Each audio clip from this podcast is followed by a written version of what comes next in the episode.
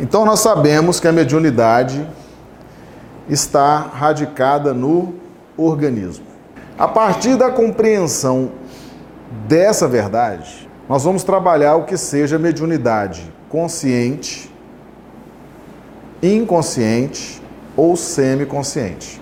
Essa mediunidade radicada no organismo significa o seguinte: o nosso corpo espiritual ele é ligado célula a célula com o nosso corpo físico.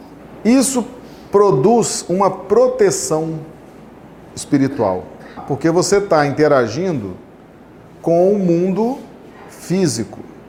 Então você precisa perceber as experiências do mundo físico. Se você perceber as experiências do mundo físico e as experiências do mundo espiritual, o nosso cérebro ele não tem capacidade de decodificar frequências diferentes. Porque o nosso cérebro ele é formatado para perceber as experiências do plano físico. Nós temos cinco sentidos. Através desses cinco sentidos, nós interagimos com as experiências que vêm ao nosso encontro no plano físico. Então, nós temos a ligação de célula a célula, as células do corpo espiritual ligadas às células do corpo físico. E isso produz uma proteção. Vocês já acordaram de repente de noite? Parecendo que estava fugindo de, uma, de um sufoco? E estava mesmo. Você saiu no plano espiritual, ali na esquina topou com o inimigo que estava te esperando se assustou, não sabe lidar com aquilo. Qual foi a solução que você encontrou? Voltar, Voltar correndo para o corpo físico. Estou protegido. Esse ambiente, a parede, a cortina, a rua, o barulho. Ai, como isso é familiar. Como isso me sinto bem nesse ambiente. Como isso me protege. Então, estar no corpo físico nos protege de alguma maneira das percepções do plano espiritual. Essa capacidade do corpo espiritual se afastar do corpo físico, esse afastamento ele tem distâncias diferentes. Há uma possibilidade de um pequeno afastamento, de um médio afastamento ou de um grande afastamento. E essa capacidade de afastar vai definir uma maior ou menor percepção da vida espiritual. O médium que tem uma capacidade de se afastar muito pouco do corpo físico. Ele está mais próximo do corpo físico do que do plano espiritual. A esse médium dotado dessa mediunidade ou dessa capacidade de se afastar levemente do corpo físico, nós chamamos de mediunidade consciente. Está na pauta da distância do corpo espiritual para o corpo físico. Por quê? Porque o corpo físico restringe as percepções. O corpo físico, ele é formatado para que nós não tenhamos as percepções espirituais, para que a gente possa viver as experiências do mundo material. Então, quando o médium entra no estado de transe e o seu corpo espiritual se afasta levemente do corpo físico, ele percebe o influxo da entidade comunicante, mas ele está, de certa forma, protegido, blindado pelas proteções celulares do corpo físico. Então, às vezes, o médium dá aquela passividade tranquila. Ele sempre é tranquilo, aquela passividade ela é normal naquele médium, é aquele tom de voz, é aquela serenidade, é aquela tranquilidade, não há gestos, um tom de voz um pouquinho maior, um pouquinho menor, você não sente diferença nas passividades daquele médium, porque ele se afastou ligeiramente do seu corpo físico. Então, às vezes você fala assim: nossa, que médium educado, que médium bem educado. Não, não tem nada a ver uma coisa com a outra. Qualquer espírito que se manifestar por ele, as variações no comportamento do médium serão mínimas, porque ele está pouco afastado do corpo físico. O corpo físico, de certa forma, cria um anteparo, uma proteção. E ele não consegue sentir na totalidade o mundo do espírito, as vibrações do espírito.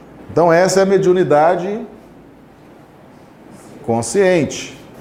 Vamos imaginar agora que o médium tem a capacidade de se afastar um pouco mais, o seu corpo espiritual se afasta um pouco mais do corpo físico. Ele já não está perdendo aqui um pouco da proteção do corpo físico? Da blindagem do corpo físico? Então ele já começa a sentir mais as vibrações do espírito. Aquela passividade, ela já é mais sentida, ela já é mais vivida.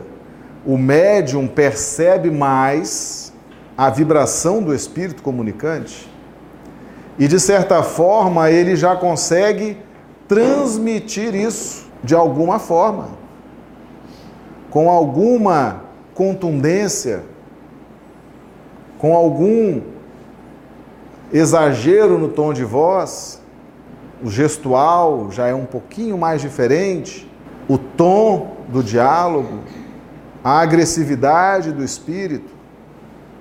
Por quê? Porque como você está mais disponível, seu perispírito está mais disponível, quando há esse acoplamento, da entidade comunicante com o seu perispírito, você absorve mais a vibração da entidade comunicante. Essa é a mediunidade semiconsciente. E a mediunidade inconsciente? A mediunidade inconsciente é aquela em que o médium já possui uma capacidade de se afastar mais do seu corpo físico. E quanto mais ele se afasta do seu corpo físico, menos proteção das células físicas, menos blindagem. Então ele fica muito mais sujeito a perceber as vibrações da entidade comunicante. É aquela passividade mais intensa, é aquela passividade que às vezes a gente acha assim que é até um pouco exagerada no tom, no gesto, na emoção, nas palavras, na agressividade. Por quê? Porque o corpo espiritual está mais afastado, então na hora que há o acoplamento, o médium praticamente recebe quase que 100% da vibração do espírito. E ele transmite aquilo para a mesa mediúnica. Então é a chamada mediunidade inconsciente. Só que esse termo consciente ou inconsciente, não há nenhum problema em se adotar esses, esses termos, não há nenhum problema. Mas desde que nós tenhamos a compreensão de que não existe neutralidade absoluta na comunicação mediúnica. Porque são dois cérebros, duas mentes interligadas, utilizando um único, uma única faculdade mediúnica, uma única voz, esse mecanismo da fala. Então, o médium, por mais que ele tente se neutralizar, não existe a neutralidade absoluta na comunicação mediúnica. Kardec já trouxe isso para nós de uma forma muito clara.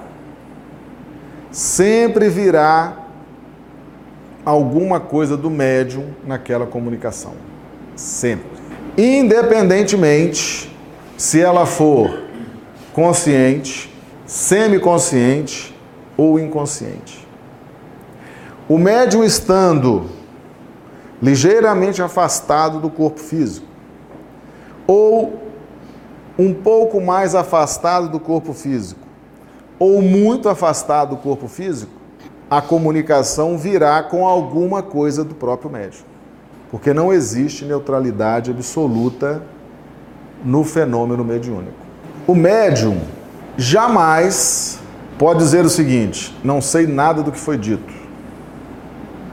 Não me lembro de nada, não tenho responsabilidade nenhuma com a comunicação que eu transmiti. Não. Não existe trabalho com Cristo irresponsável. Não existe. Não existe trabalhar para Jesus com irresponsabilidade. Não existe. É igual aquele fato que aconteceu, que está narrado nos evangelhos, que Mateus largou tudo para seguir Jesus. Aí alguém chega e fala assim: nossa, mas ele largou lá o, o, a mesa cheia de dinheiro, de impostos, abandonou o emprego e foi atrás do Cristo? Claro que não, gente. Mateus tomou todas as providências, toda a logística, deixou tudo arrumado, tudo pronto, depois que seguiu com Jesus. Porque não existe trabalhar com o Cristo de forma irresponsável.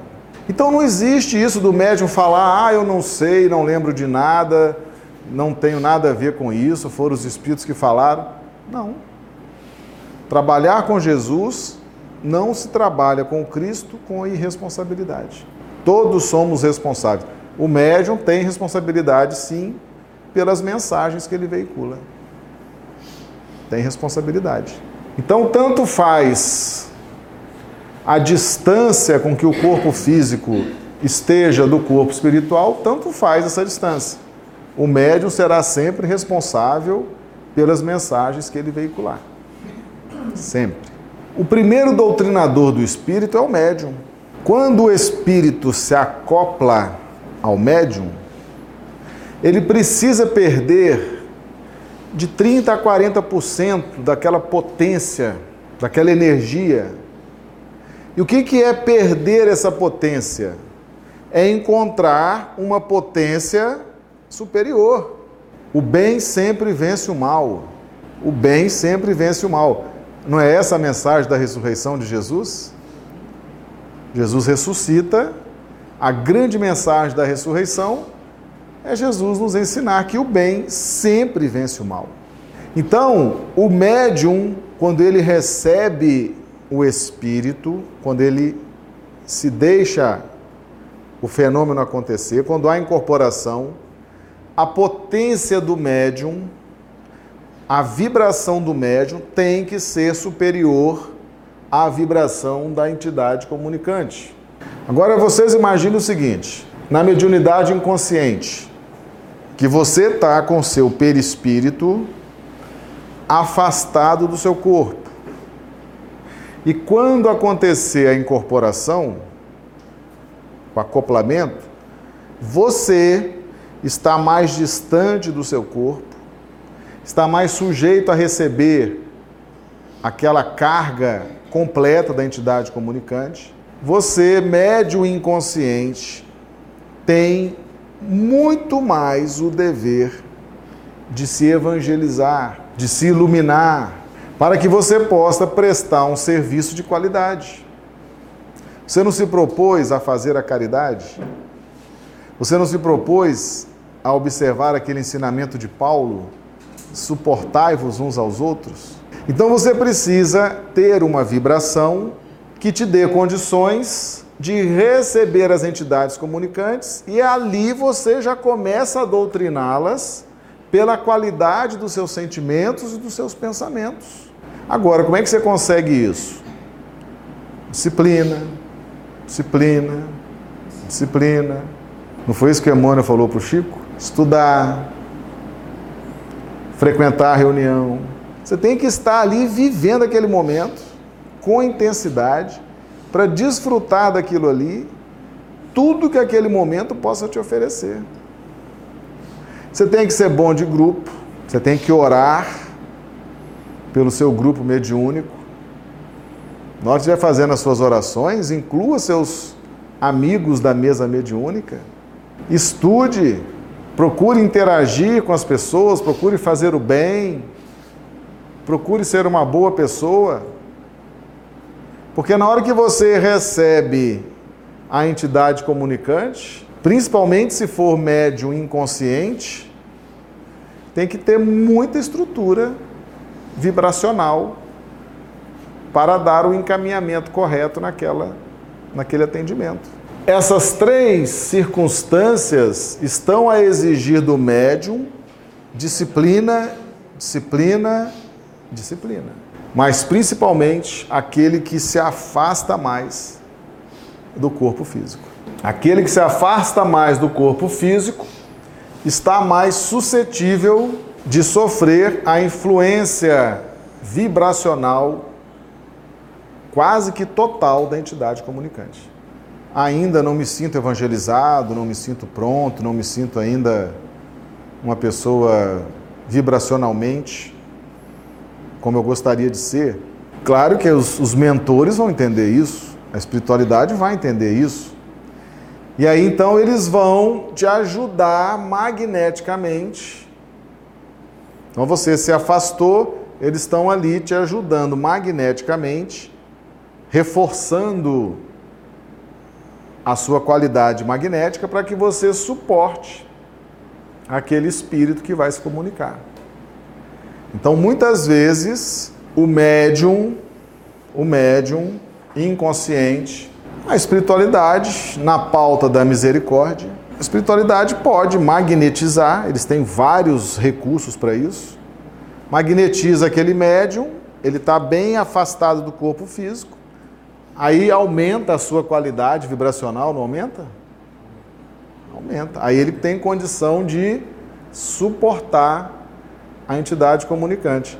Mas sem o amparo da espiritualidade, se deixar só o médium que se afastou, mas que não é um médium evangelizado, não é um médium que está se esforçando, não é um médium que está levando com seriedade a trajetória mediúnica, se não tem o amparo ali da espiritualidade, se a espiritualidade se afasta, a entidade chega e toma conta.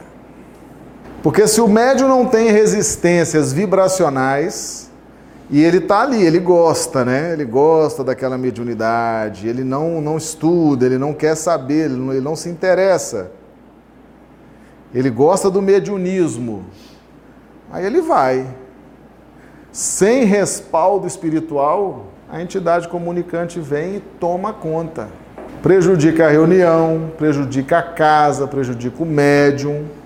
Gente, o que determina a qualidade da casa espírita é o respaldo espiritual que a casa tem. Agora, esse respaldo espiritual depende de quê? Da equipe encarnada. Se a equipe encarnada for irreverente, indisciplinada, negligente, os bons espíritos não vão dar respaldo para esse tipo de gente, não. Vão deixar eles com as suas próprias capacidades. Ou seja, vão deixá-los empobrecidos né, vibracionalmente. E aí as entidades poderão tomar conta daquele ambiente, sim.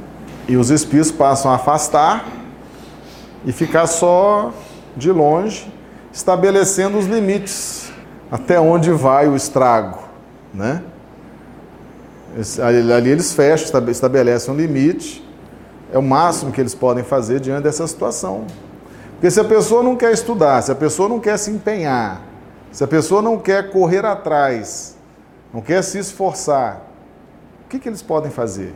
Então a mediunidade, seja a consciente, a semiconsciente ou a inconsciente, está a exigir dos médiums estudo, evangelização, iluminação, prática do bem, prática da caridade,